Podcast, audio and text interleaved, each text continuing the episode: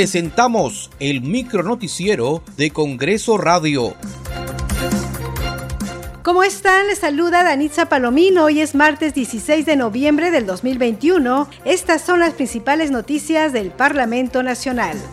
La presidenta del Congreso, Mari Carmen Alba, promulgó la ley que busca fortalecer las acciones de control concurrente de la Contraloría General de la República en obras de inversión pública en todos los niveles del Estado. La referida norma fue aprobada vía insistencia el pasado jueves 11 por la representación nacional.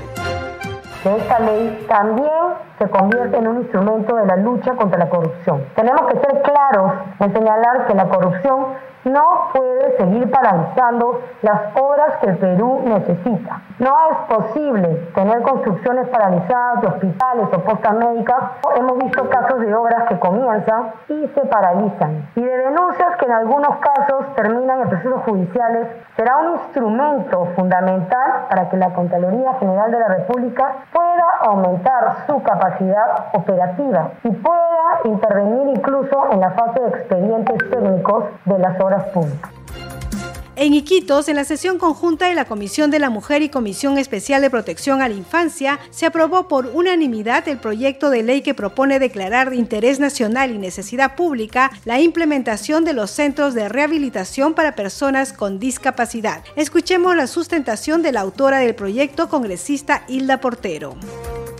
Esta propuesta legislativa tiene por objetivo optimizar la atención en la presentación de servicios de los establecimientos de salud y rehabilitación para personas con discapacidad, ya sea de manera temporal o permanente, con la finalidad de permitirles el acceso a recibir terapias que contribuyan a su recuperación, teniendo en cuenta que las personas con discapacidad constituyen una de las poblaciones más vulnerables en nuestro país.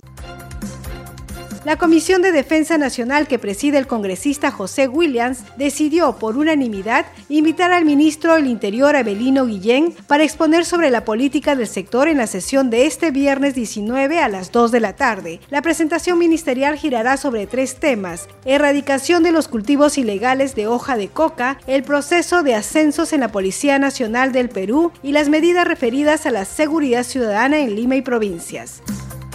Muchas gracias por acompañarnos en esta edición. Nos reencontramos mañana a la misma hora.